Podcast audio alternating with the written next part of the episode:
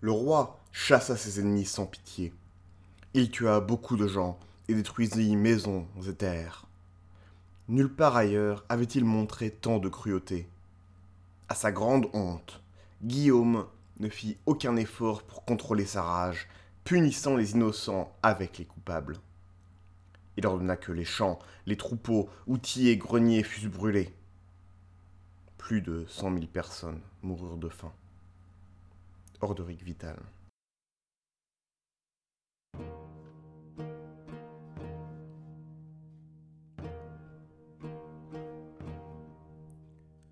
Råda hat quicke hand Lokunde umberum nele delante his rat He hat smoka pipan fulle Om det utmudde beton will det knikt He fan irish word bohen On Hízes fáidir tíiste ar an anáte you gaiid néú pen náhahat. Hey is cumende forte, hey is cumende forte ja Árátar chill mit fin dúm so cum se an de dearinnen Fra mí manú Árátar chill mit fin dúm so cum se an be dearinnen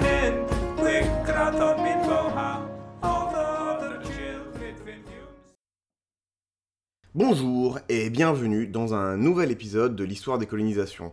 Ça fait un certain temps, mais c'est pas comme si le monde avait été bouleversé depuis le dernier épisode. Et oui, le dernier épisode était en mars, il me semble, nous étions encore plein de vie et d'espoir, car c'était avant l'apocalypse, plus ou moins. Ce n'était en tout cas qu'au début. Mais que dire de plus? Nous n'allons pas aborder ce sujet-là en particulier. Je suis désolé du manque d'épisodes, il y a eu beaucoup de changements dans ma vie. Je viens notamment de déménager dans un nouvel appartement à Paris. Et en ce jour glorieux du 9 août 2020, il fait 36 degrés dehors et euh, je vous enregistre plus ou moins d'une fournaise. En plus, comme je dois enregistrer, j'ai dû couper le ventilateur, ce qui est encore plus agréable. Entrez donc avec moi dans ce sauna.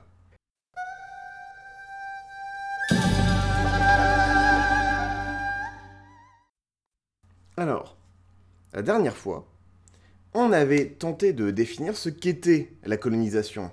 Et oui, sur un podcast qui s'appelle Histoire des colonisations, c'est quand même dommage qu'on n'en ait pas parlé avant. Et surtout, il fallait répondre à une question peu exploitée. Les croisades du Proche-Orient étaient-elles coloniales? Alors, le problème de la colonisation, c'est que c'est très très très vague comme définition. Et que ça s'applique à beaucoup d'endroits et de moments. On se dit que l'Australie était une entreprise coloniale, que les îles à sucre sont des entreprises coloniales, tout comme les grandes explorations que nous avons bien traitées. Pourtant, ce sont des réalités extrêmement différentes. En parallèle, se dire que l'expansion vers l'ouest des USA ou la Sibérie pour la Russie sont des entreprises coloniales est beaucoup plus controversé. Donc, on s'était donné quelques critères pour clarifier tout ça. La colonisation serait donc la conquête et domination d'une zone ethniquement et géographiquement éloignée des conquérants, avec le but d'extraire des ressources pour le bénéfice d'une métropole distante. Donc on a une métropole et une colonie, un centre et une périphérie. La colonie a une ethnie différente et a des ressources dont la métropole manque. Ça peut être de la laine, du pétrole ou même de l'espace pour des colons, ce qui en allemand s'appellerait le Lebensraum. Mais je digresse. Ça peut aussi être un avant-poste commercial pour extraire des avantages commerciaux. J'avais postulé que les croisades du Levant n'étaient pas coloniales, notamment parce qu'il n'y avait pas eu d'extraction de ressources pour le bénéfice d'une métropole, juste un remplacement des élites locales par les barons francs et normands. Ce qui m'a beaucoup, beaucoup, beaucoup étonné quand j'ai sorti cet épisode, c'est la résistance des gens au concept même de colonisation médiévale. Apparemment, c'était un anachronisme complet, une confusion des genres, bref, quelque chose d'insupportable. Pourquoi, euh, très cher podcasteur, continues-tu à mettre la colonisation partout, à mettre se filtre à toutes les sauces? Absolument pas, tu as complètement tort sur le principe. C'est d'autant plus étrange que le mot colonie nous vient des Romains qui ont colonisé la Méditerranée quelques années avant le Moyen Âge, si je ne me trompe pas trop dans mes mathématiques. Comprenne qui pourra. Mais du coup, ça m'a donné envie de creuser le sujet. Différentes époques, différentes mœurs, au tempora, au mores, y a-t-il eu des pratiques coloniales au Moyen Âge? Alors, on pourrait parler de la conquête arabe ou de la reconquista, on pourrait parler de Charlemagne ou du Drangnar Osten, mais je voudrais explorer quelque chose d'un peu plus proche, d'un peu plus évident. Tout pile 30 ans avant la première croisade, avec plusieurs des mêmes acteurs, une autre colonisation de grande ampleur prenait place. Tandis que des barons normands conquéraient la Sicile, sécurisaient l'Italie, un autre front s'ouvrait dans ce siècle normand.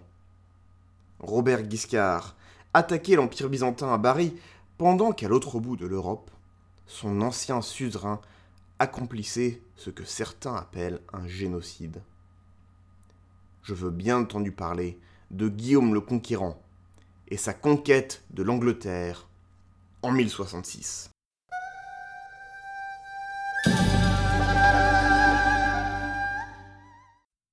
Pour un rappel rapide des faits, Guillaume le bâtard est le fils illégitime du duc de Normandie. Vu la tête du gars, ne l'appelez jamais Guillaume le bâtard en face à face. C'est le genre de baron normand euh, descendu il y a à peine quelques générations d'un dracard et qui peut probablement vous éclater le crâne à main nue. Bref, son problème, c'est que ce n'est pas seul le seul personne descendue du dracard il y a quelques générations. Tous ces co-barons le sont aussi. Et quand le duc de Normandie meurt, vu que c'est un bâtard, ça ne se passe pas très bien et il y a une crise de légitimité. Il passe donc son enfance pour chasser à travers la Normandie, qui est par ailleurs une très jolie région, mais peut-être pas quand on est un préado euh, qui fuit pour sa vie, poursuivi par des barons tentant de s'approprier le trône après donc la mort de son père. Il finit par les écraser avec le soutien du roi de France, Henri Ier. Guillaume finit par purger son duché et reprendre contrôle total. Une enfance plus ou moins difficile donc. Au cours d'un voyage, il rencontre Édouard le Confesseur, roi sans fils d'Angleterre. Le roi d'Angleterre de façon similaire au roi de France à la même époque, est à la merci de ses grands seigneurs, en l'occurrence les Godwinson, menés par Harold. Édouard aurait donc promis à Guillaume le trône, quand il mourrait évidemment, chose qu'Harold n'aurait pas plus apprécié que ça. De l'autre côté de la mer du Nord, Harold Hardrada, dernier des grands rois vikings, déterre un vieux traité et, par une interprétation libérale de ces termes, se déclare héritier légitime du trône. Rappelons qu'Édouard est un saxon, fils d'Asselred le mal conseillé, mais s'est réfugié en Normandie pendant que le royaume d'Angleterre était sous la coupe des rois vikings. Je ne vais pas vous faire toute cette histoire, c'est extrêmement compliqué. Passons. Rappelons aussi que la Normandie fut colonisée par des vikings en 911.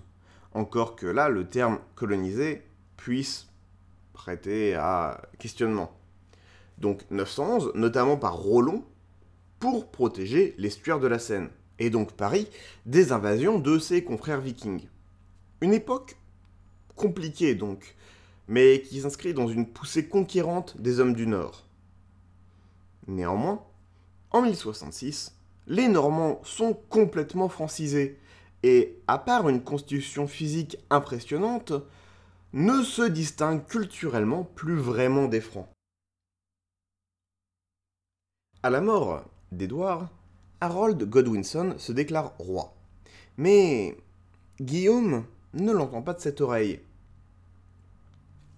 Comme le raconte la tapisserie de Bayeux, il fait construire une flotte envahit le sud de l'Angleterre débarquant à Hastings. en même temps. Harold Hardrada fait de même, et quand je dis en même temps, c'est trois semaines avant, sans qu'il se soit concerté d'ailleurs, et envahit euh, donc le nord de l'Angleterre. Harold Godwinson fait une marche forcée et va lui casser la tronche à la bataille de Stamford Bridge, où un viking, seul sur le pont, défait petit à petit l'armée anglaise. Le pont est tellement étroit, le viking tellement énorme qu'on ne peut l'affronter que un à la fois. Pendant des heures, il tue, il tranche, homme après homme. Jusqu'à ce qu'un soldat anglais passe sous le pont et lui mette un coup d'épée dans le testicule. Harold Godwinson gagne donc la bataille. Ensuite, il fait une marche forcée et une deuxième marche forcée et va jusqu'au sud de l'Angleterre, au sud de l'Angleterre, quand il retraverse toute l'Angleterre actuelle et va attaquer les forces normandes à la bataille d'Hastings. On sait comment ça finit, une bataille compliquée pour les Normands qui doivent gagner, qui doivent s'installer sous peine d'être renvoyés à la mer. Mais les Saxons ont une position bien mieux sur la colline de Hastings. Une fuite de la cavalerie normande, réputée très lourde, mais une fuite peut-être feinte. Les troupes saxonnes, pourtant bien protégées en haut d'une colline, poursuivent par instinct et se font détruire. Harold Godwinson prend une flèche dans l'œil. C'est la débandade. Et Guillaume se retrouve, seul prétendant valide au trône d'Angleterre, avec une armée solide, victorieuse et une base économique sécurisée de l'autre côté de la Manche. Il marche sur Londres et se fait couronner. Je vous enjoins tous à creuser cette histoire par vous-même qui est extrêmement intéressante, mais voyons plus spécifiquement la question qui nous intéresse. Cette conquête fut-elle une entreprise coloniale? Alors, ce n'est pas la première phase de la conquête, cette bataille de Hastings qui nous intéresse, mais ce qui vient après. Guillaume se place à la tête de l'appareil de l'État, assez classique, et remplace la haute, élite locale, encore une fois assez classique, et similaire aux croisades. En quoi est-ce différent? On va voir quatre aspects. 1. La culture et le rôle de la métropole. 2. La répression et le contrôle du territoire. 3. La restructuration de l'économie locale. Et 4. L'intégration économique La culture et le rôle de la métropole. Donc, pour commencer dans euh, Ivanhoe, Ivanhoe en beau français, le roman de Walter Scott, il y a une anecdote qui est restée assez célèbre. En anglais, plus qu'en français, il y a une différence entre l'animal et la viande qui en résulte. Par exemple, euh, l'animal qui en français fait euh, me, me et mange de l'herbe est une vache ou un bœuf. Selon. Ce qui se mange est aussi du bœuf. Un bon steak de bœuf, par exemple. Pareil, pour le porc et l'agneau. L'anglais, faire perfide Albion, ne fonctionne pas pareil. Le porc qui se roule dans la boue est pig, tandis que le porc dans l'assiette est porc. La vache est cow, tandis que dans l'assiette, c'est beef. Moins courant maintenant. Mais l'opposition entre sheep et mutton existait aussi, bien que maintenant mutton désigne plus de la chèvre, il me semble, à les comprendre. Ce cher Walter Scott pointe donc du doigt que l'animal qui se garde dans les champs a un nom avec une racine saxonne, tandis que la viande a un nom d'origine franco-latine. Que faire de cette information, me direz-vous? Eh bien, cela garde dans le langage la distinction entre les paysans qui élèvent les animaux et les nobles qui les mangent.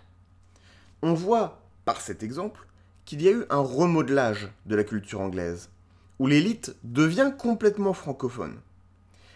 Là où en Sicile, les barons normands apprenaient l'arabe et où ils prenaient les coutumes locales du Proche-Orient, l'inverse se passe en Angleterre. C'est la culture anglaise qui va se dissoudre jusqu'à un certain point, n'exagérons pas, dans la culture franque, surtout pour les élites.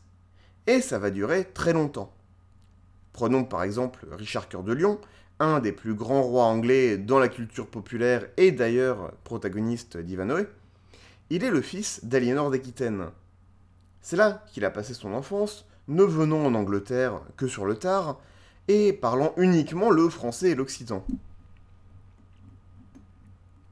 Dans ce contexte, on pourrait presque voir la guerre de Cent Ans comme une guerre civile française plutôt qu'un affrontement contre des Anglais.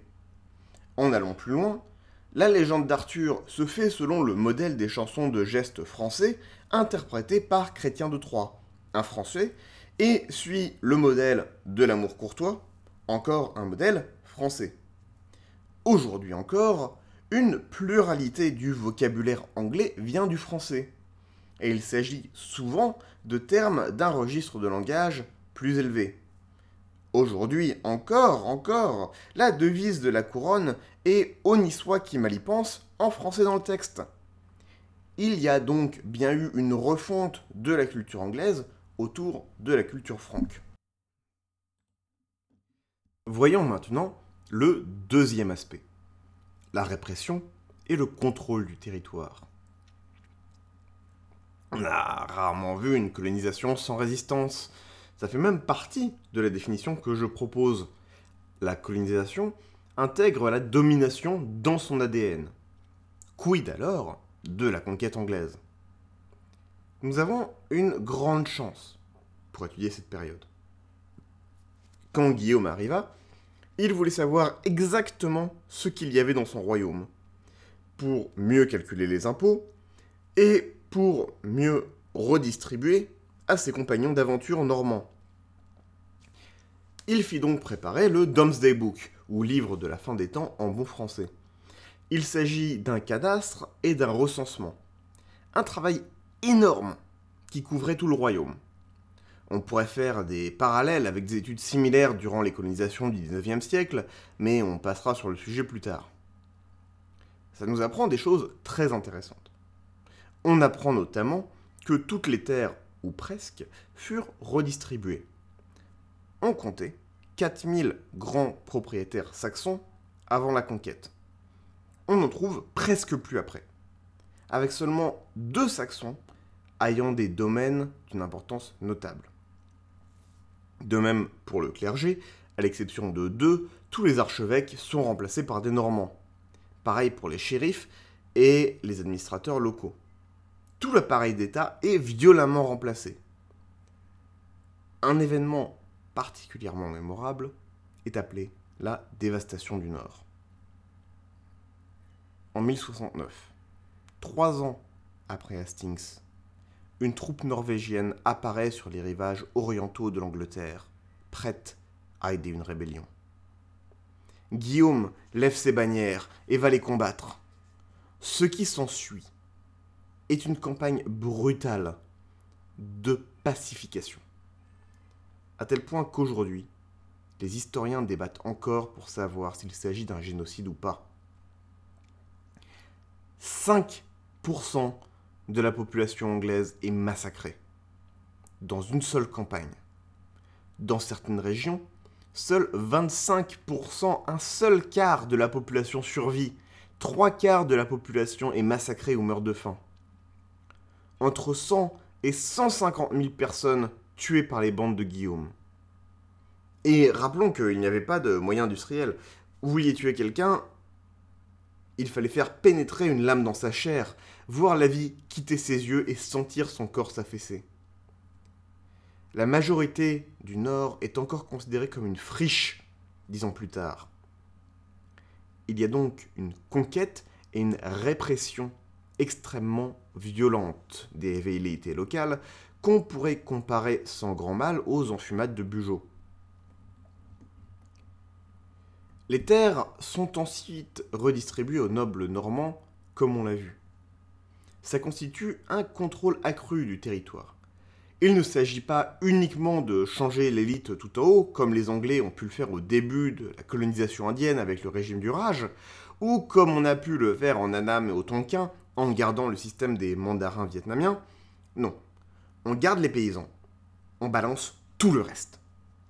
Cette concentration du pouvoir nous amène à notre point suivant, le troisième, l'économie. Un des grands aspects pour lesquels on peut voir, selon moi, une colonisation profonde est la restructuration de l'économie pour le profit des conquérants. On voit ça par exemple aux États-Unis et dans les îles à sucre, dans les haciendas espagnoles, mais aussi tout ce qu'on a exploré dans les deux premières saisons du podcast. L'océan Indien et l'Inde en particulier auront une économie redirigée vers l'Europe de façon assez brutale, parfois comme la VOC l'a fait dans les Moluques. En Angleterre, on va voir deux aspects assez différents. Une restructuration locale et une restructuration D'un point de vue local, c'est un peu compliqué à expliquer. En gros, avant l'arrivée des Normands, on avait des nobles, certes, mais une économie avec beaucoup de paysans libres avec leurs exploitations et des plus grands propriétaires terriens.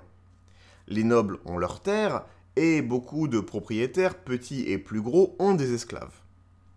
Le tout est rendu encore plus compliqué par toutes les vagues de migration et de conquêtes qui sont venues en Angleterre.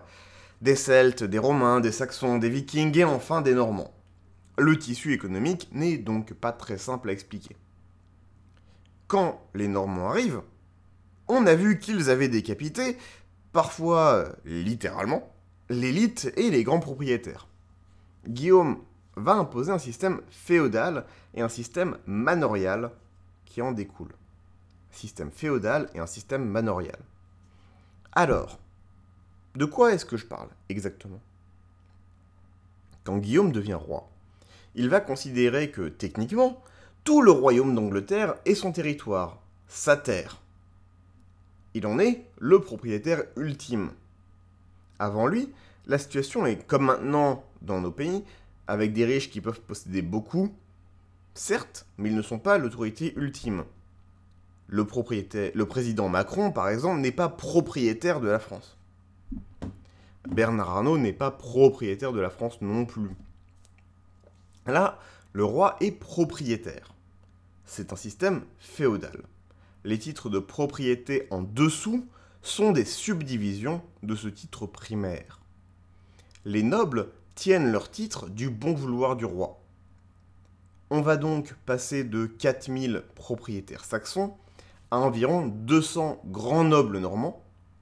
Eux-mêmes peuvent avoir des vassaux et des vavassaux, le vassal du vassal.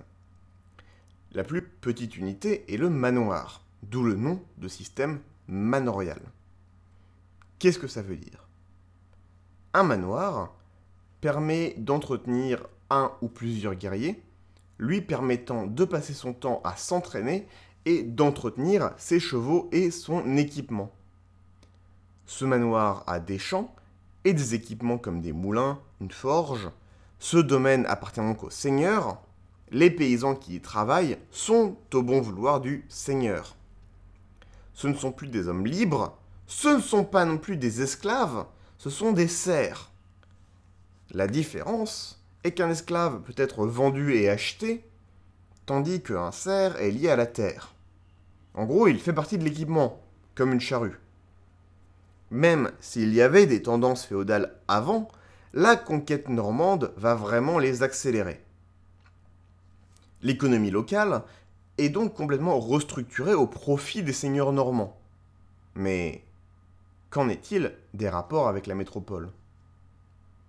Ces rapports sont, selon moi, absolument clés dans la définition de la colonisation. S'il n'y a pas de relation de soumission-dépendance à la métropole, il ne s'agit vraiment que d'un groupe d'aventuriers en vadrouille. Cette relation de soumission est ce qui transforme une conquête en colonisation.